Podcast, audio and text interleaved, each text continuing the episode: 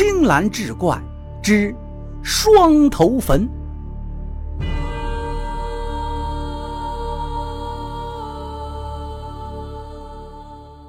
话说清嘉庆年间，贵河东岸的芳林院住着刘姓大户，族长名叫刘琛；贵河西岸是卜家庄，族长叫卜娥。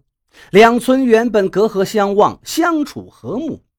谁料有一年秋耕时，刘卜二姓因地界之争大打出手，卜家人少，自然是吃了亏，告到官府，官府判刘家。赔十两银子给卜家人养伤，判决出来，刘琛很是恼怒，扬言必治死那卜娥。卜娥知道后是惊恐不已。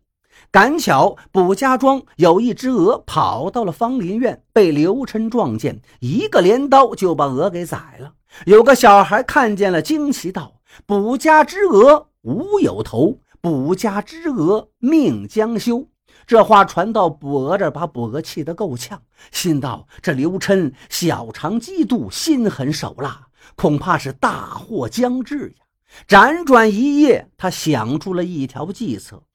没几天，疯传着卜娥无疾而终，棺柩就放在家里，数月未葬，地界之争也渐归平静。年关将近。有一天，外村有个人来卜家的门口卖肉。卜娥看儿子儿媳也不在家，听墙外又无他人，便出门赊了一块肉。隔了一天，卖肉的人来要账，那邻居就说：“你说的那个白头发老头死了几个月了，怎么会赊你的肉呢？”卖肉的人赶紧和邻居就跑到卜娥家里，看到一个棺材前正是挂着那块肉，卖肉的吓得抹头就跑。卜娥的儿媳葛氏平日里口无遮拦，所以卜娥装死的事儿，丈夫并没有告诉她。卜娥呢，躲在棺材里，坚决难熬。又看儿子儿媳每天劳作辛苦，心中不安，就在深夜起身帮他们推磨做煎饼糊，被葛氏无意中发现，竟然是公公的身影，大惊失色。丈夫便将计就计，往寺林讨来百家面，哄着葛氏吃了，才稍安无事。害怕真相败露，卜氏一族就隆重地把卜娥下葬了。而恰逢这年大旱，贵河水位猛落，人都言是出了旱魃。次年的正月十五，卜家庄邻村贵河东岸的古镇都长街张灯结彩，热闹非凡。刘琛也来闲逛，忽然看见人群中闪过一个白头老汉，像极了卜娥。刘琛思忖：莫非这卜娥成了旱魃了？于是心中忐忑不安。却说卜娥躲在坟里无聊，竟从坟室向南挖了一条地道。夏日来临，夜间便出来乘凉。这时节，田野间蝙蝠较多，他就拔了一把扫帚草扑打蝙蝠解闷恰巧被路过的张三远远的望见，回去后就说夜间遇鬼了，就在卜娥的坟上举着扫帚扫天，只扫得满天星斗，晴空无云。扫罢还盘踞在坟头，仰天自笑。顿时乡间分传旱魃出来了，一时间贵河两岸人心惶惶。刘琛对此也是深信不疑，便重金聘请术士萧先生来捉拿旱魃。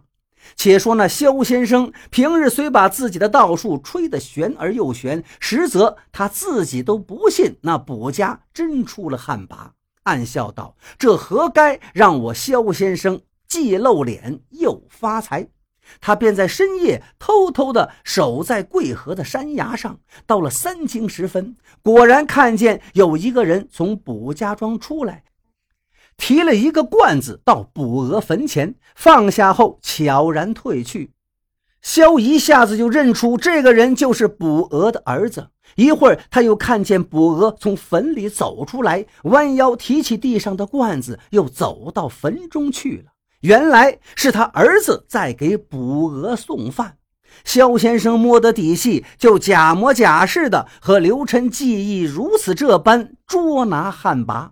萧道：“先试一下旱魃的道行深浅。”遂选择以无风之夜，早派一个徒弟与隔河装鬼，他自己则与刘琛等爬到桂河崖上，向着卜娥坟点上了二十一支蜡烛。一会儿便看见隔河有鬼飘出，也点灯二十一盏，明灭闪烁。等到他这边点亮四十九只，那边的鬼也点亮了四十九盏。萧点到九十八只，鬼那边点了九十六盏。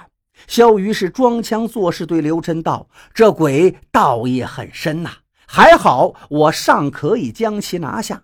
如果他点了九十九盏灯，那我就没办法收拾他了。”古谚有云：“大旱三年不过五月十三。”说这一天是关帝爷磨刀日，孤山爷戴云帽。这一天下雨十有八九。刘琛于此当然明白，遂依照萧先生的计划，邀请地方名流士绅，定于五月十三借唱戏祈雨，擒拿汉魃，并连请了昌乐、潍县、寿光三县县令携全班衙役现场坐镇。这回动静大了。附近百姓闻风而动，把戏台子围了个风雨不透、水泄不通，既能看戏，又能看捉妖。多少年没见过这个阵仗了。那戏台就特选搭在了卜家东厂院内。卜家东厂院距离卜娥的坟茔也不过数十丈的距离，而听得外面锣鼓喧天，声笛悠扬，卜娥在坟里如何待得住？见四下无人，便从坟堆间的老柳树上折些柳条，圈成了柳帽，遮住脸面，混迹在人群当中偷看。几出戏唱罢。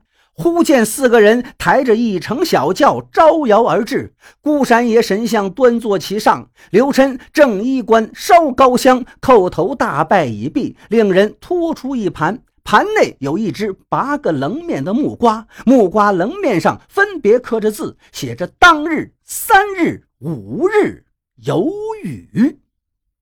刘辰滚动木瓜，木瓜停止时，得当日有雨的棱面朝上，于是大呼道：“孤山也显灵，当日有雨！”台下百姓闻听，无不欢呼雀跃。刘琛又曰：“今大旱多日，无云无雨，五谷不收，饥馑成灾，皆因此地出了旱魃所致。故捉拿妖孽，顺天心，应民意。吾喊三声，起来坐下。如果有起来坐不下者，就是旱魃。法师伺候。”喊罢，众人悉遵其令，连坐起坐之态三次。只有一个戴着柳帽的白头翁欲坐又起，如此几番，却到底也坐不下去。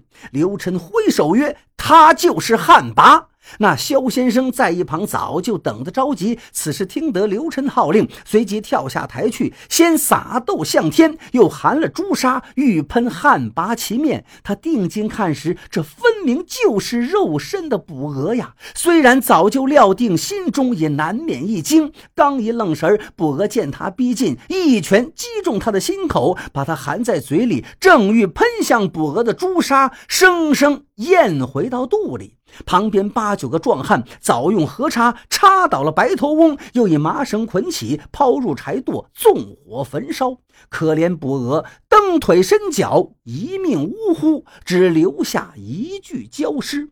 那萧先生也因生吞朱砂而死。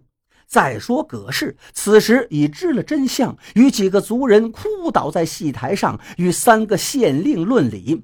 卜姓一族人道：“那卜娥臀生疮疾，又久居荒野湿地，病痛益重，自然坐不下去，养死假病，实出迫不得已呀。今以旱魃之名而杀之，必有人是借刀相害，请青天大老爷明鉴。”三个县令不知蹊跷，然而事已至此，也只好假戏真唱。昌乐县令斥之曰：“泼妇刁民，还敢不服？趁三县均在，可开坟验证。”即令打开坟堆，只见坟内开出一地道，长有数丈。刘琛道：“这是旱魃的老巢啊！如果让其挖到村里，后果不堪呐！”又开棺时，棺内空空如也。潍县县令曰：“卜娥两年前已亡，有谁不知？而今借尸还阳者，非旱魃而何？而村出旱魃，三县注意除之。你们还敢诬赖他人？今证据俱在，来人将卜家庄围住，现打不饶。”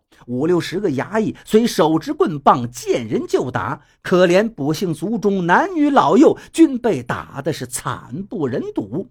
旱魃既除，当日下晌便大雨倾盆，沟满湾平。卜氏族人含泪再葬卜娥，因为卜娥死而又生，生而又死。三个县令又命其做出双头坟，以示区别，并立碑昭示世人，除旱魃一事乃正举。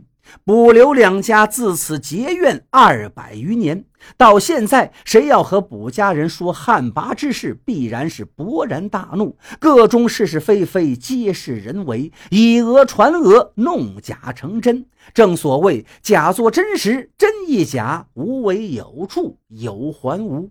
河流蜿蜒，岁月无语，浪高浪低，贵河水几经干涸断流，草青草黄，双头坟早已夷为平地。以有清四奇案，后续卜娥冤之说言之，亦不为过了。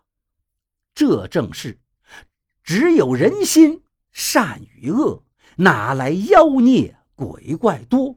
庸官懒政酿冤案。双头坟上，探补额。